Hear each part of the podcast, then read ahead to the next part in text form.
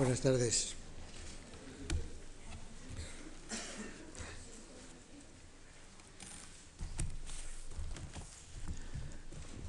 La historia de la lexicografía está poblada de héroes solitarios. Cuando en 1981 murió María Moliner, desaparecía la última representante de una tradición de lexicógrafos de nuestra lengua que había durado casi 500 años y cuyo distintivo común era haber realizado uno o varios diccionarios con sus solas fuerzas.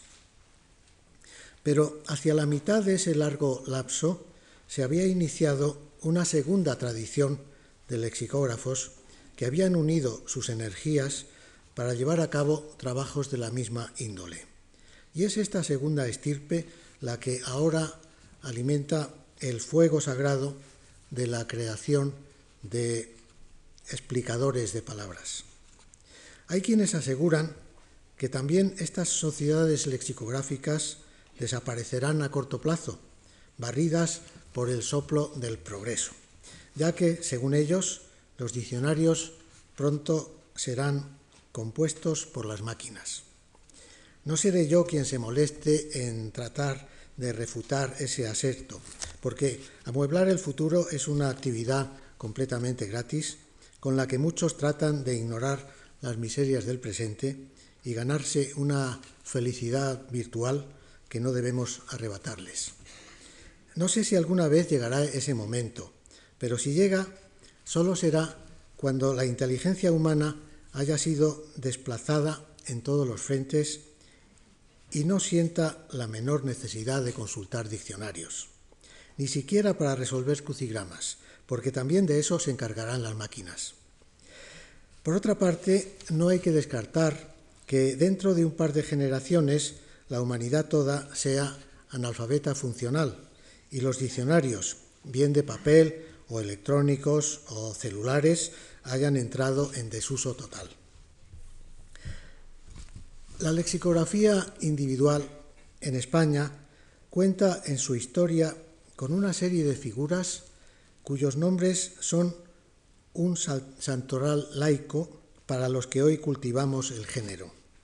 Sin trasladarnos a leguas de distancia cronológica, recordando, por ejemplo, al enciclopedista San Isidoro de Sevilla, nos encomendamos a Antonio de Nebrija, a Sebastián de Covarrubias, a Esteban de Terreros, a Vicente Salvá, a Ramón Joaquín Domínguez, a Miguel de Toro Gisbert, a Julio Casares y a María Moliner, que son los que aparecen en la primera fila de la fotografía de familia.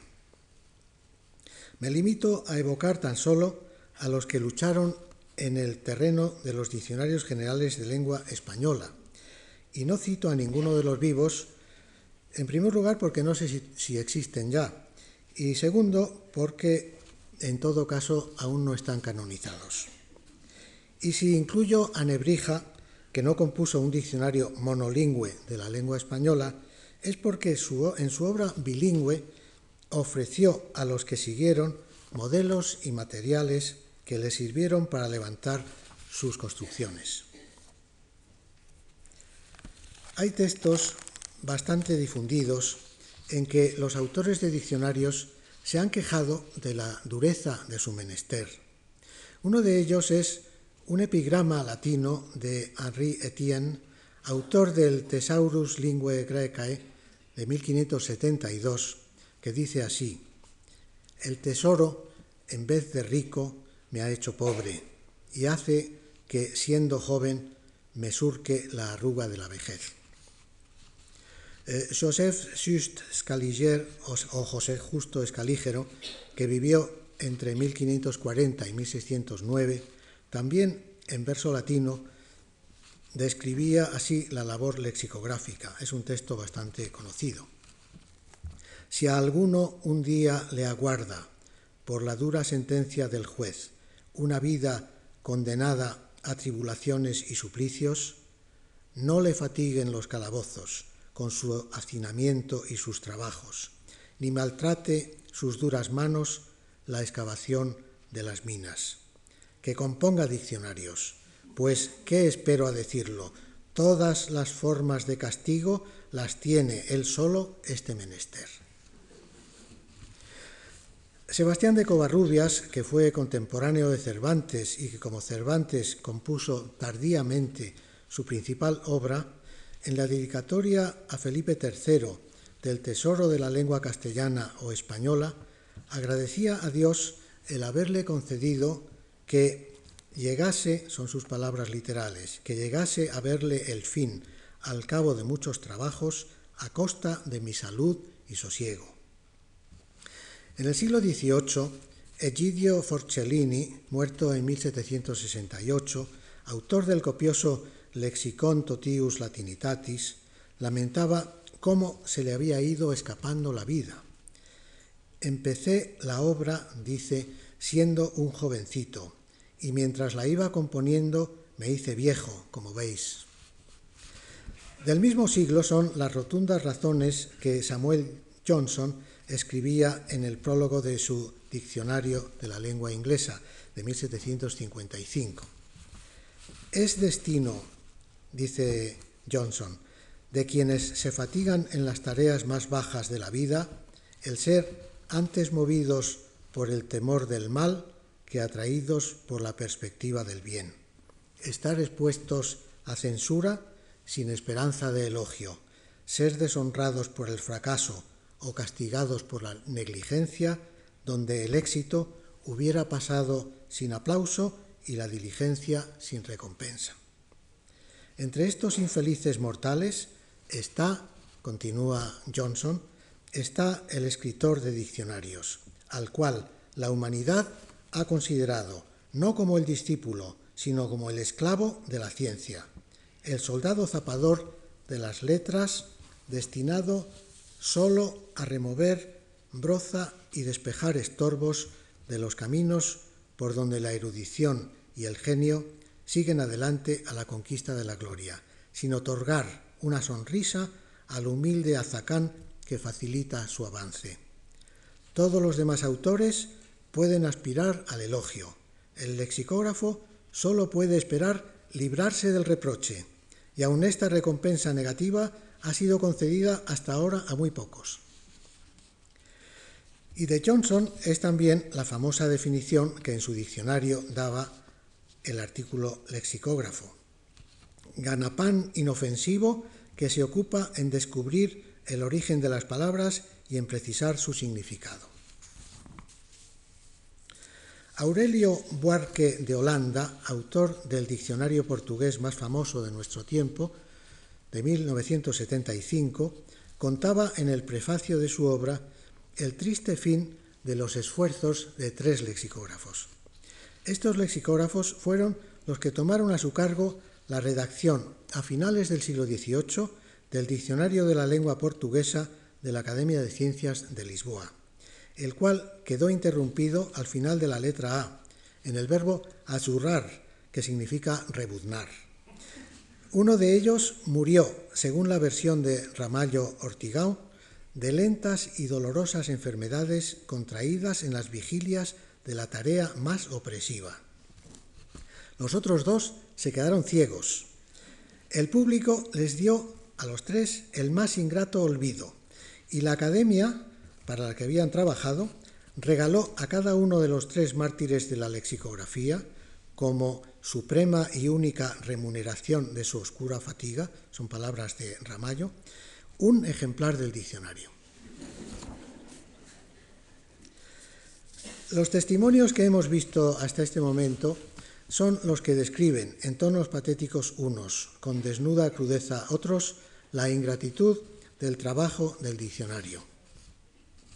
Pero oigamos ahora la descripción serena y objetiva que de su tarea nos ofreció otro de los protagonistas de la aventura de las palabras, Vicente Salvá. Vicente Salvá, a mediados del siglo XIX, llevaba años afincado en París, donde tenía una librería española que además era editorial y se había abierto mercados en la América independiente que no había dejado de hablar español.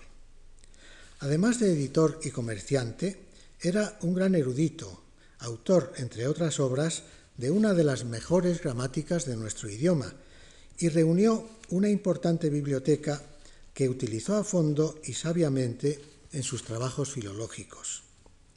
Uno de, estos trabajos era el nuevo diccionario de la lengua castellana, que publicó en 1846, en cuya introducción confiaba a sus lectores las intimidades de su dedicación lexicográfica. Fuera del poderoso auxilio de mi biblioteca, dice Salvá, he tenido en esta capital, París, la inmensa ventaja de poder trabajar sin distracción y con ánimo sosegado, lo que me hubiera sido imposible hacer en España, donde irremediable e insensiblemente se mezclan todos, cual más cual menos, en las cuestiones políticas. Algo debe de habérseme pegado de la cachaza alemana de los hombres del siglo último, los ilustrados del siglo XVIII, cuando he recorrido a veces seis o siete obras militares, o sobre la música, la jineta, la esgrima, la caza, la danza o algún juego, en busca de una voz o frase. Y ocasión ha habido en la que he devorado desde el principio al fin una obra larga en lenguaje antiguo, que no es la lectura más grata, solo para verificar si el verbo mencionado en un índice era activo o neutro. Sobre haber registrado diariamente algunas páginas de nuestros diccionarios durante mi vida, he leído una vez de seguida y con suma detención los seis tomos del Grande de la Academia, la reimpresión del primero, los tres de Terreros y el de Covarrubias, y nada menos de tres veces las ediciones octava y nona del manual de aquella, de la, de la Academia. Los que se rían de mi nimia escrupulosidad, que tal vez calificarán de extravagancia, vivan seguros de que únicamente con esta es decir, con la escrupulosidad, y con una buena dosis de manía, puede darse cima a empresas que requieren, por su magnitud, un alto grado de constancia. Salva enumeraba después la agotadora atención con que hubo de ocuparse del delicado menester de la preparación tipográfica y de la minuciosísima corrección de pruebas que un diccionario exige. Estas particularidades materiales, concluía Salvá, indican una parte, bien que pequeña, de los puntos a que ha de atender de continuo el que compila e imprime un diccionario. Siendo tantos y tan variados, y requiriéndose a más un profundo conocimiento de la lengua sobre que verse y una tintura general de las ciencias, artes y oficios, para no cometer frecuentes desaciertos en lo que se copia, me parece que a una obra de esta clase puede aplicarse con más propiedad todavía que a un poema épico la sabida disculpa de Horacio, de que opere in longo fas est obrepere somnum, que quiere decir, en una obra larga es legítimo que se introduzca furtivamente el sueño. La exposición por Salvá de todos estos intelectuales trabajos de Hércules parece obedecer a un intento de conjurar ese trato injusto de que son víctimas los hacedores de diccionarios, denunciado un siglo atrás por Samuel Johnson. Para completar el panorama, veamos la jornada de trabajo de algunos autores renombrados. James Murray, que trabajó en su diccionario de Oxford desde 1884 hasta su muerte en 1915, nunca tenía una jornada inferior a 12 horas, en invierno y en verano.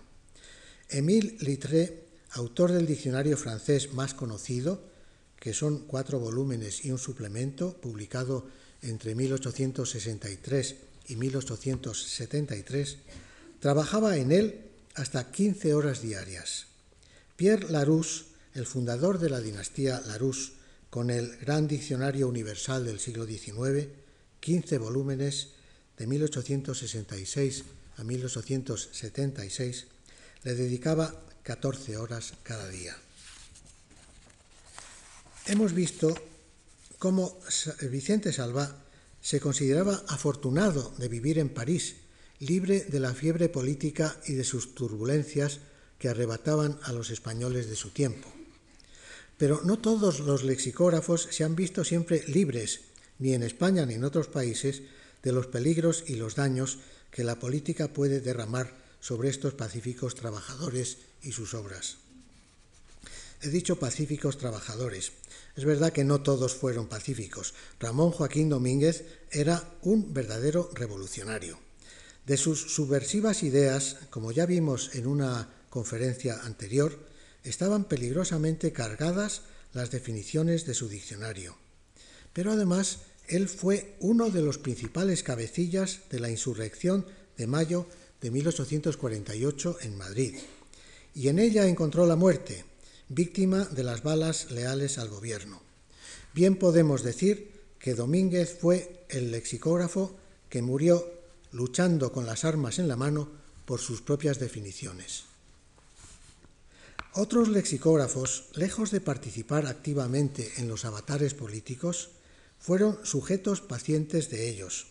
Claude Boit, autor en 1800 de un diccionario universal de la lengua francesa, fue arrestado un día de 1805 bajo el imperio napoleónico por orden de Fouché, ministro de Policía, acusado de haber escrito en el diccionario un artículo que decía así, traduzco al español, espoliador, que despoja, que roba, Bonaparte. El pobre Boat había querido decir que Bonaparte había utilizado aquel término en un discurso y lo citaba como autoridad de la palabra, como hubiera podido citar, por ejemplo, a Voltaire. Afortunadamente, el emperador tuvo noticia del error y mandó poner inmediatamente en libertad al inocente Boat, pero el susto que se llevó nuestro colega le debió de enseñar a ser más cauteloso en la elección de sus citas. En 1870 y 1871, la guerra franco-prusiana y la Comuna de París hicieron pasar grandes zozobras a dos ilustres lexicógrafos que he citado antes, Émile Littré y Pierre Larousse, por el temor a ver destruidos los originales de sus respectivos diccionarios. Littré, más precavido, salvó el suyo, el original de su diccionario, guardándolo en un sótano dentro de cajas metálicas. Pero Larousse lo pasó peor, porque los revolucionarios estuvieron a punto de incendiar el taller donde se encontraba su manuscrito inédito. Esto hubiera sido la tragedia de su vida, porque Larousse además estaba enfermo en aquel momento. Hubiera muerto, seguro, si le hubieran incendiado su, su manuscrito. Un caso más próximo a nosotros en el tiempo y en el espacio fue el de Julio Casares. Durante nuestra guerra civil de 1936, una parte del original del diccionario ideológico que estaba en prensa se perdió, pero pudo ser reconstruida, si bien otra parte de los materiales de ficheros no se libró de, la destrucción. Cuando se publicó el diccionario, Casares eh, pedía perdón a los lectores por si hubiese alguna desigualdad, alguna incoherencia debida a la falta de esos materiales destruidos. Una de las cosas que duelen a los lexicógrafos es que, aparte de lo que dejan de su vida en la confección de la obra, su propio nombre no alcanza la gloria que a su juicio merecía. Alain Ré, otro ilustre representante del oficio, decía, pobre lexicógrafo, si su trabajo es mediocre o si ha envejecido, se le borra justamente de la memoria colectiva. Si persiste como obra maestra, el libro absorbe al hombre. Iniciador, autores, colaboradores, nombres de prestigio engañosamente evocador o nombres discretos, todo es reducido a la nada a favor de un título. Y efectivamente, el mismo Alain Ré, eh, que fue uno de los principales responsables del diccionario Petit Robert es mucho menos conocido que el propio diccionario que tanto le debe a él. Los nombres de James Murray y sus colaboradores se desvanecen ante la mención universal de su obra como el Diccionario de Oxford. Pocas personas saben quién fue el creador y el principal director de ese diccionario. A veces ocurre al revés, que la popularidad desgasta y vacía el apellido. En Estados Unidos, el nombre de Noah Webster, el fundador en el siglo XIX de la lexicografía norteamericana, figura hoy en la portada de varios diccionarios de, aquel país que nada tienen que ver con la persona que lo llevó de verdad. Se ha convertido en una especie de nombre común. Y quizá el caso extremo en este sentido entre los compiladores de palabras sea el del italiano Ambrogio Calepino, muerto en 1510, que, como señaló Ernest Weekly, tuvo la rara experiencia de convertirse él mismo en palabra. En efecto, calepino en italiano, español y portugués, calepin en francés y calepin en inglés han existido o existen con el significado de diccionario de latín o diccionario en general o cuaderno de notas. Eh, en España, el diccionario hispano-latino, compuesto en el siglo XVII por el jesuita Bartolomé Bravo y refundido luego por Pedro de Salas, fue muy famoso en los siglos XVII y XVIII con el nombre de Calepino de Salas, sin que Calepino tuviera nada que ver en el negocio. Y yo he tenido en mis manos una edición ya tardía de 1830, cuyo lomo, no la portada, rezaba precisamente así, Calepino de Salas.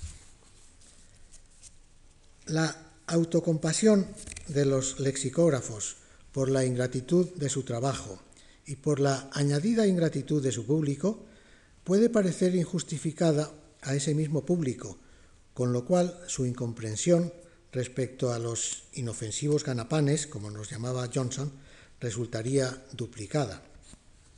¿Por qué se lamentan? puede decir la gente. ¿No eligieron libremente ellos mismos esa dedicación?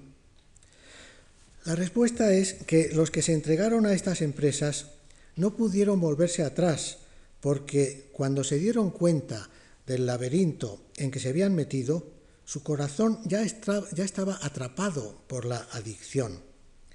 En su libro sobre Littré, Alain Rey ha hablado del sadomasoquismo inherente a estas empresas. La mejor biografía de James Murray, el creador del mejor diccionario del mundo, escrita por su nieta Elizabeth, se titula Caught in the Web of Words, apresado en la red de las palabras.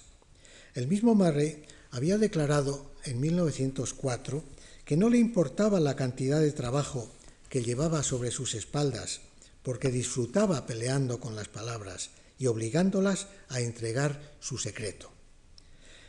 Y otro lexicógrafo de lengua inglesa, James Halbert, manifestaba en 1968, no conozco eh, una actividad intelectual más gozosa que el trabajo de un diccionario.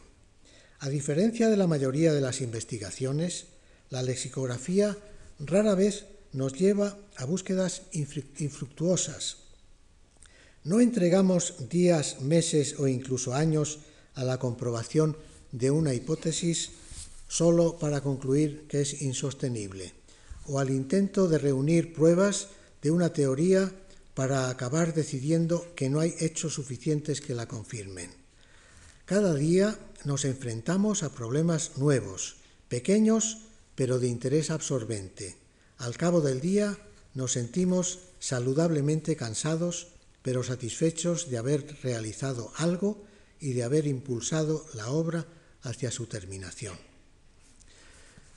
La acuarela pintada por Halbert recarga un poco el color de rosa, esa es la verdad, pero cualquiera que se haya internado activamente en la confección de un diccionario enteramente nuevo podría afirmarla sin oponer muchas objeciones.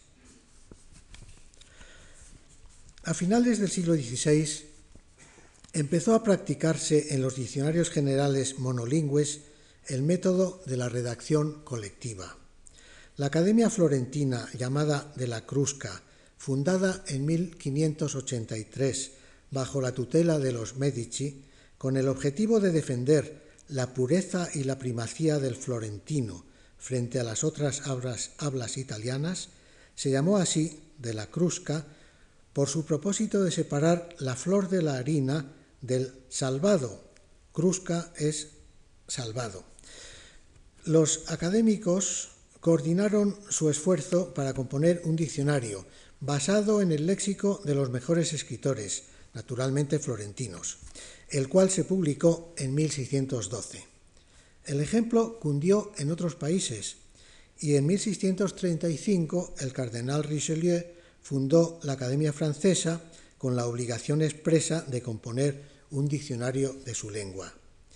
El trabajo de los académicos franceses no fue un modelo de diligencia y su fruto no llegó a salir a la luz hasta 1694, 60 años después de la fundación de la Academia.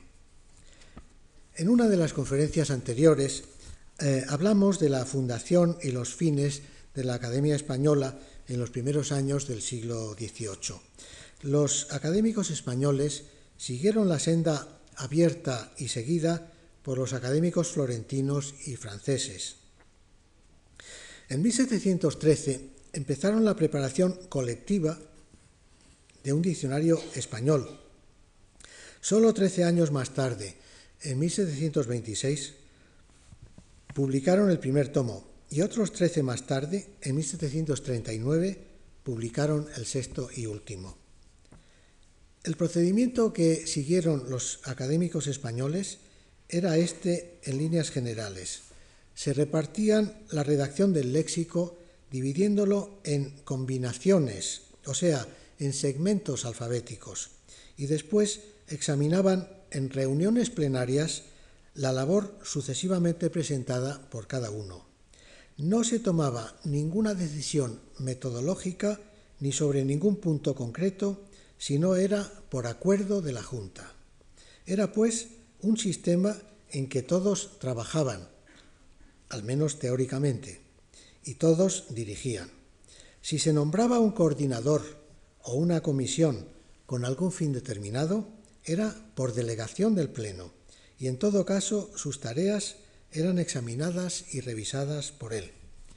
El director de la academia era solo eso, director de la corporación, no del diccionario, en el cual la autoridad soberana residía en la colectividad académica.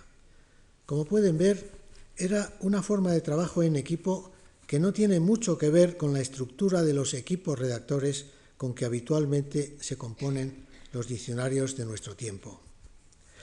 A lo largo de los siglos, la Academia ha mantenido el principio de la autoría colectiva, que sólo se mitigó en alguna situación de urgencia, como la que se presentó en 1777, cuando el entonces director Marqués de Santa Cruz propuso, para poder atender provisionalmente y con presteza a la creciente demanda de ejemplares del diccionario de 1726, la edición de un compendio de toda la obra en un solo volumen de tipografía más reducida y suprimiendo las etimologías y las autoridades.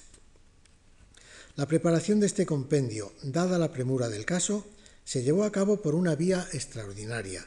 En lugar de encomendarla a la totalidad de los académicos para que trabajasen en ella individual y colectivamente, se comisionó a seis miembros para que se hiciesen responsables de ella, exponiendo en las juntas solamente los asuntos que mereciesen consulta. Aquel compendio fue el que se publicó en 1780 y que se cuenta como primera edición del que hoy, ya por su vigésima segunda edición, se llama Diccionario de la Lengua Española y corrientemente Diccionario Común o Diccionario Usual de la Academia. Naturalmente, la diferencia entre una compilación de primera mano, como fue la del Diccionario de Autoridades, y una simple revisión, como son todas las sucesivas ediciones del Diccionario Común, ha de reflejarse en la forma de aplicar el principio de la autoría colectiva. Por eso, desde 1780 ya no hay reparto de tarea entre los académicos para que éstos la sometan a la aprobación o corrección del Pleno. He aquí cómo describía Julio Casares, secretario de la Academia en 1950, el proceso tal como empezó a funcionar cuando se inició la trayectoria del diccionario común. Los académicos de número, los correspondientes de España y del extranjero y cierto número de beneméritos coadyuvantes proponen voces o acepciones, locuciones y frases nuevas, o bien proyectos de adición o enmienda a las ya registradas. Un lector va dando cuenta en alta voz de las propuestas recibidas y apenas aparece una sola que no vaya seguida de un interesante debate, en el que todos aprendemos algo y en el que no hay aportación que no sea valiosa.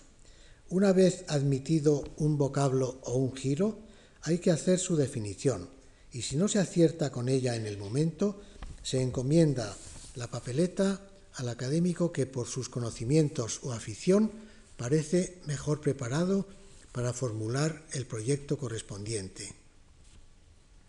Y cuando al fin se ha aprobado definitivamente una cédula, se le estampa el sello y la fecha y pasa a un fichero especial, donde se van archivando ordenadamente los materiales que, con la autoridad colectiva de la Academia, entrarán en la próxima edición.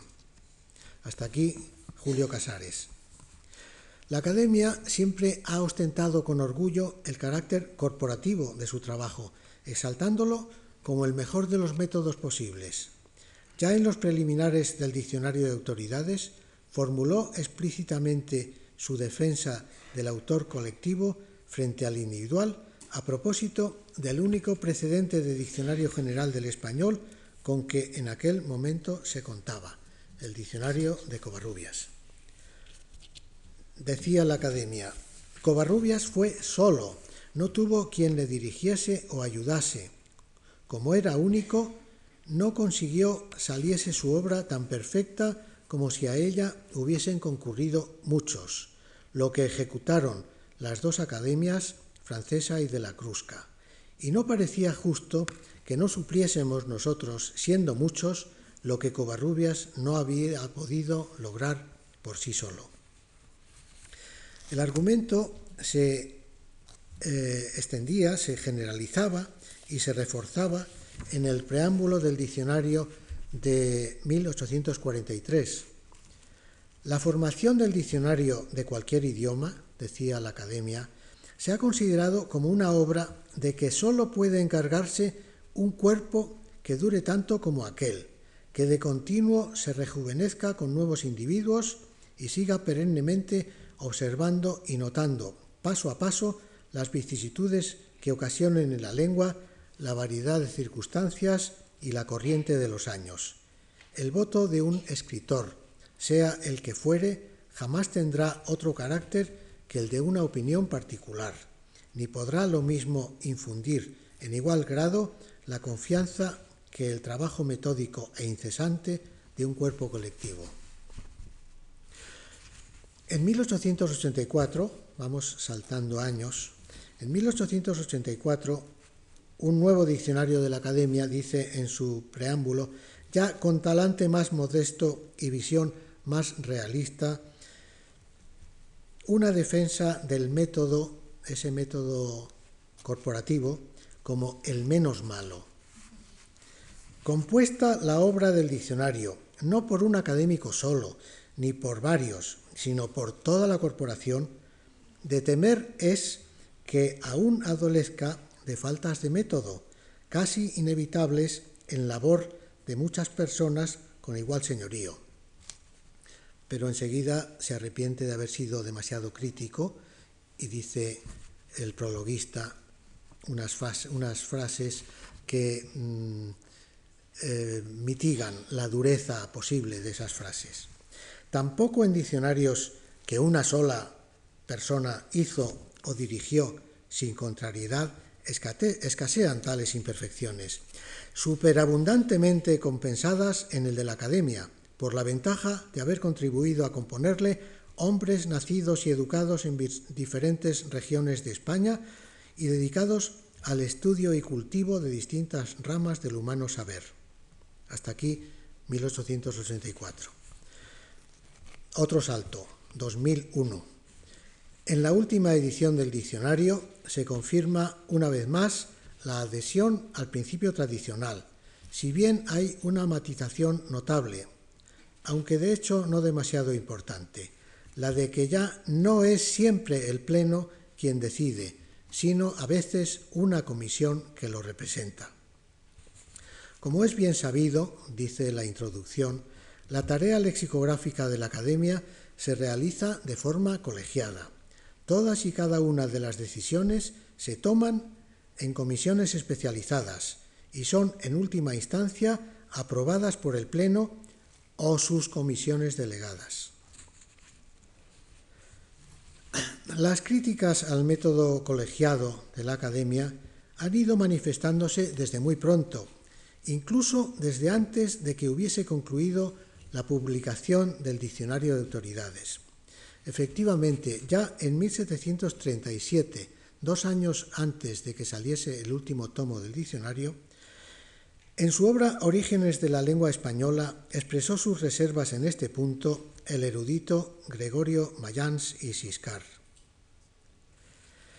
De todos los comentarios relativos al sistema, los más significativos, por venir de dos lingüistas y expertísimos lexicógrafos de primera fila y por consiguiente con sobrada autoridad para opinar, son los de Vicente Salvá y Rufino José Cuervo.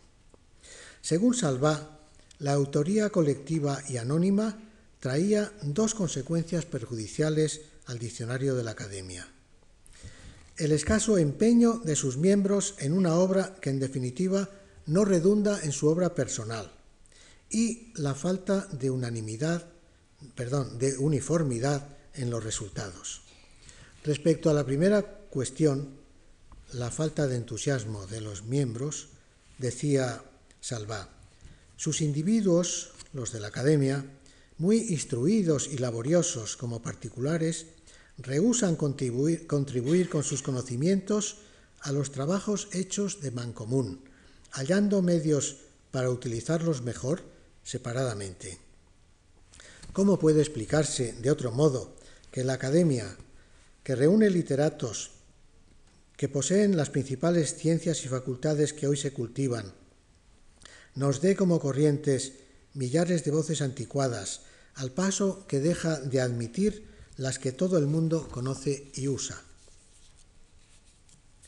En cuanto a la falta de uniformidad en los trabajos académicos, comentaba Salvá, en sus producciones se echa menos la perfecta uniformidad que tendrían si no entendiese más que una mano en su arreglo y redacción. En el día que todos desean adquirir reputación y aumentar los medios para disfrutar mayor número de comodidades, no es posible que los esfuerzos colectivos, de que no se espera ni una cosa ni otra, produzcan grandes resultados. Rufino José Cuervo, por su parte, escribía en 1890, Todo libro, como no sea de los inspirados por Dios, tiene descuidos, ignorancias y aún barbaridades. Esto es en particular lo que sucede con obras filológicas. Lo mismo sucederá, pues, en el diccionario de la Academia, y sería contra todo buen criterio atribuirle una infalibilidad absoluta. Antes, la naturaleza misma de la obra y la circunstancia de ser compuesta entre muchos han de despertar cierto recelo y duda científica para no aceptar todas sus palabras como decisiones muy pensadas y definitivas. Poco antes de morir, el mismo Cuervo, en 1911, en el prólogo póstumo a la séptima edición de sus apuntaciones críticas sobre el lenguaje bogotano, señalaba que, cito literalmente, la función de limpiar no carece de peligros si cae en manos de aficionados que olvidándose de que la lengua es un conjunto de hechos, llegan fácilmente a la pretensión de sustituir a estos, a estos hechos caprichosas ficciones o preferencias injustas. Con lo cual, dejando el diccionario de ser representante del uso, se convierte en recopilación de ordenanzas que, modificándose de una edición a otra, son causa de desorden y motivo de gastos inútiles. Hasta aquí Cuervo. Estas palabras traslucían una crítica apenas velada al método colegiado del diccionario académico, Los aficionados a quienes se referían no podían ser otros que los académicos no lingüistas, que siempre han sido mayoría, pero que a pesar de su limitada cualificación siempre han tenido, en virtud del sistema, la misma autoridad que los especialistas a la hora de proponer y votar decisiones sobre la lengua.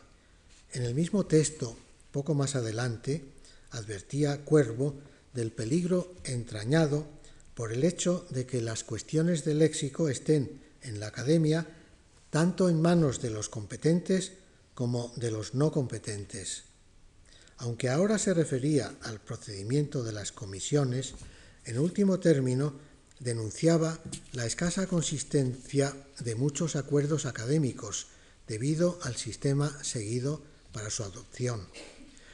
Tenemos por oportuno recordar, dice Cuervo, que cuerpos como la Academia Española producen sus obras valiéndose de comisiones, que no siempre figuran en estas los más competentes y que los trabajos que presentan las mismas tampoco son siempre examinados despacio por la corporación entera, antes muchas veces son aprobados ligeramente por aclamación, de manera que todas las decisiones, o cosa que lo parece, no representan la suma del saber de todos los académicos. No lo dice Cuervo explícitamente, pero se entiende que esta facilidad de error no se daría si no fuese la corporación en pleno quien tomase todas las decisiones últimas relacionadas con el diccionario. Fuera del diccionario académico usual, la redacción colegiada no existe en España, ni siquiera en otros diccionarios académicos publicados hasta finales del siglo XX, como las partes publicadas hasta 1996 del Diccionario Histórico de la Lengua Española de 1960, que aparecían realizadas por un equipo bajo la dirección de un académico, o como las dos últimas ediciones, tercera y cuarta, del Diccionario Manual e Ilustrado de la Lengua Española, con un coordinador académico y dos o tres colaboradores. Desde 1852, fecha de la segunda edición del Diccionario General de la Lengua Castellana de José Caballero, la primera había aparecido en 1849 como obra del mismo y de otro autor, existe entre nosotros la modalidad de la redacción colectiva con un director de la obra. En este caso, el citado José Caballero, al frente de una sociedad de literatos, cuyas dimensiones y componentes no se especificaban, fue el primero que, eh, eh, perdón, eh, sí, fue el primero que produjo un diccionario de estas características, un director más un equipo. Inmediatamente después, en 1853 a 1855, se publicaron los dos tomos del Diccionario Enciclopédico de los editores Gaspar y Roch, con un director, que en este caso fue primero Eduardo Chao y más tarde Nemesio Fernández Cuesta, al frente de una sociedad de personas especiales, cuyos nombres bastante numerosos se, se detallaban en la portada. En todos los diccionarios generales realizados por el sistema de equipo, eh, esta mención de los colaboradores es habitual en la segunda página o en otra interior. y hoy día prácticamente todos los diccionarios se hacen por el sistema de equipo. Sin embargo, el sistema de citar solo el nombre del director todavía subsistía en la segunda mitad del siglo XX. En el diccionario dirigido por José Alemán en 1917 y en sus ediciones posteriores solo se nombraba al director, a pesar de que constaba que era un equipo el que lo había hecho. Y en el diccionario Vox, hasta su tercera edición de 1973, no figuraba más que el nombre de Samuel Gilligaya como autor de la revisión. En las ediciones siguientes, dirigidas por Manuel Álvarez Guerra, sí figuraba ya la lista de colaboradores. El extremo opuesto, el de no mencionar ningún nombre, ha sido práctica frecuente en diccionarios de pequeña entidad. Más raro ha sido hacerlo así en diccionarios de gran tonelaje. En el siglo XIX, en 1853 apareció un voluminoso nuevo diccionario de la lengua castellana, publicado en París, librería de Rosa y Buré, por una sociedad de literatos. Se llevaba mucho este título en los diccionarios. Una sociedad de literatos. Rótulo tras el cual sospecho que se ocultaba una sola persona. Y se ocultaba con razón, porque la obra era un clamoroso plagio de la parte léxica del Diccionario Nacional de Domínguez. Lo curioso es que todavía en los últimos decenios del siglo XX, en 1880, en 1980 se haya publicado un diccionario en tres volúmenes, con un total de 3.000 páginas, el Gran Sopena, Diccionario Ilustrado de la Lengua Española, como obra totalmente anónima. El anonimato siempre y especialmente en obras de consulta inspira automática desconfianza. Esto lo saben algunos editores, que en determinadas publicaciones lo que han hecho ha sido eh, presentar listas falsas de colaboradores. Y lo saben también algunos autores que, al sentirse un poco desvalidos, porque su nombre no era demasiado ilustre, eh, incluían en su prólogo agradecimientos a personas de prestigio que nunca les ayudaron. En los diccionarios producidos en equipo, casi es una perogrullada decir que es esencial la figura del director. No para que figure como mascarón de proa de la obra, para eso están los prólogos de escritores gloriosos, ni para que dé las directrices generales y encomiende la coordinación luego a otra persona, sino para que siga el director paso a paso el trabajo general de la redacción y hasta, y, hasta participe en ella, pues es deber del director responsabilizarse del resultado final, y esto solo es posible conociendo el diccionario desde dentro y desde el primer momento. Hay en la preparación del diccionario muchos problemas generales que exigen la toma de decisiones desde un principio, pero también hay innumerables problemas particulares que brotan cada día y que hay que resolver sobre la marcha. Esta necesidad es tanto mayor cuanto más numeroso es el equipo, ya que la falta de uniformidad es un riesgo que debe evitarse cuidadosamente. Para dirigir un diccionario hay que saber de verdad lexicografía y para aprender esta delicada disciplina la única escuela es la redacción de un diccionario. No puede ser buena una obra en que quien la ha dirigido sabe menos que quienes la han, hecho. En el director y en los redactores es indispensable, ya lo he dicho en otra ocasión, poseer un buen dominio del idioma, conocer sus estructuras a fondo y no en forma puramente teórica. Tienen todos que dominar la expresión escrita y que esa expresión se ajuste a la norma culta de la lengua. En un prólogo, supuesto que escrito por el director, en un prólogo de diccionario, encontré una construcción semiculta que no me hubiera extrañado leer en un mal periodista.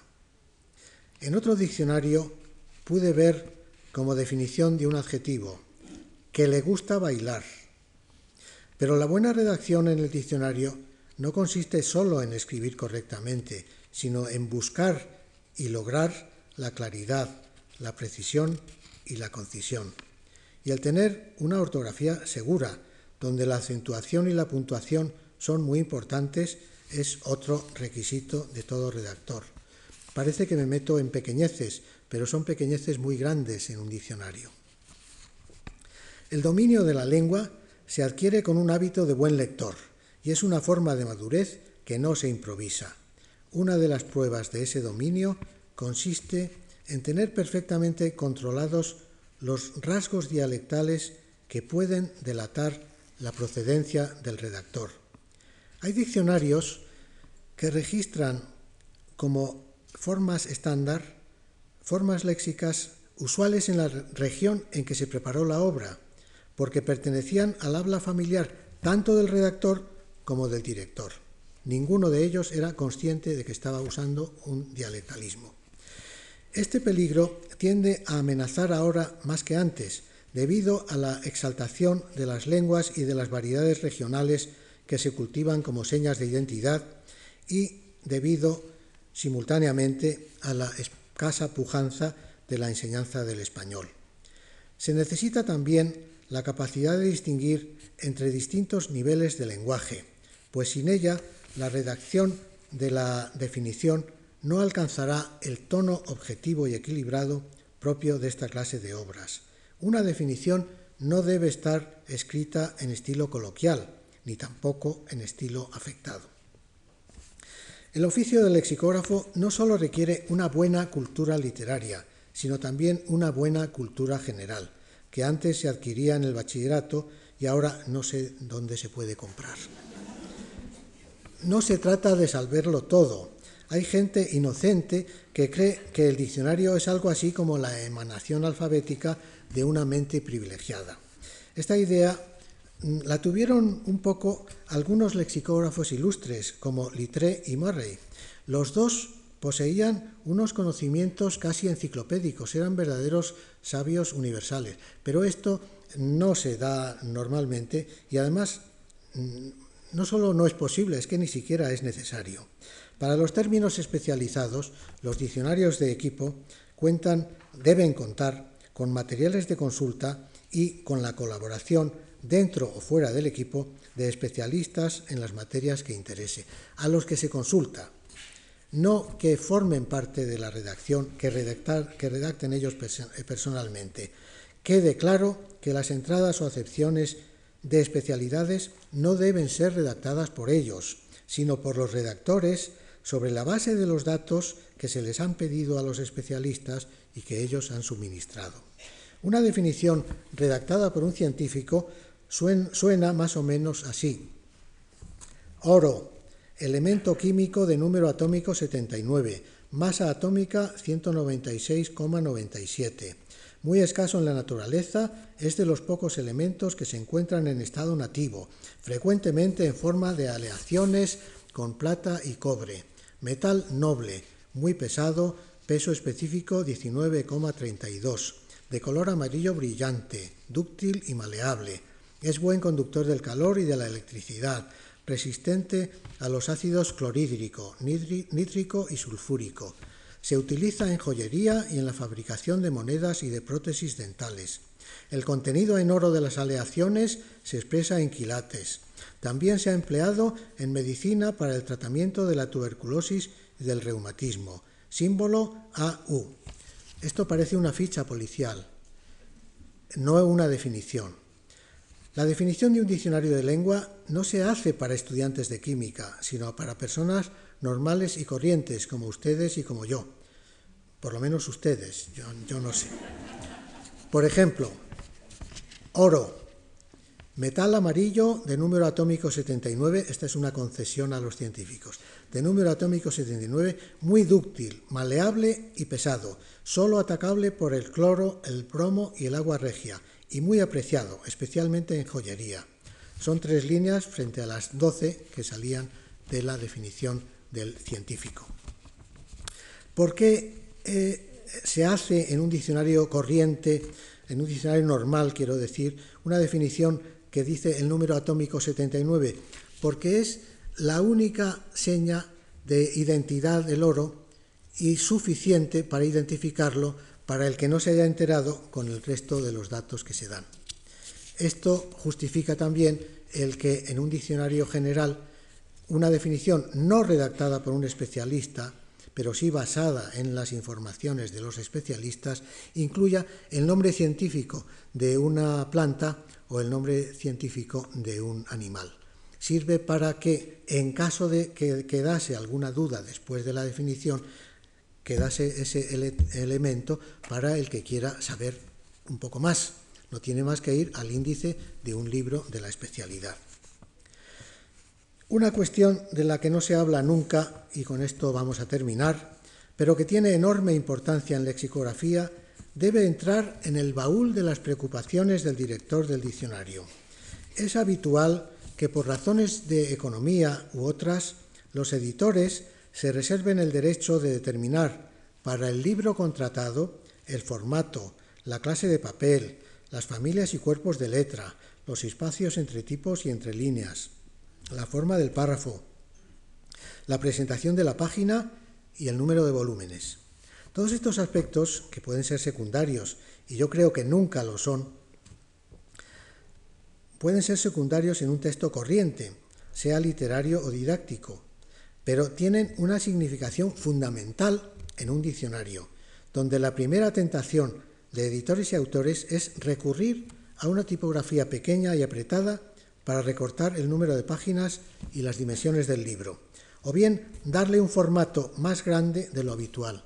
Ahora, como ustedes han podido observar fácilmente, las novelas ya son enormes, ya no tienen un formato normal de novela, ya tienen un formato gigantesco, como los libros de enseñanza de los niños pequeños.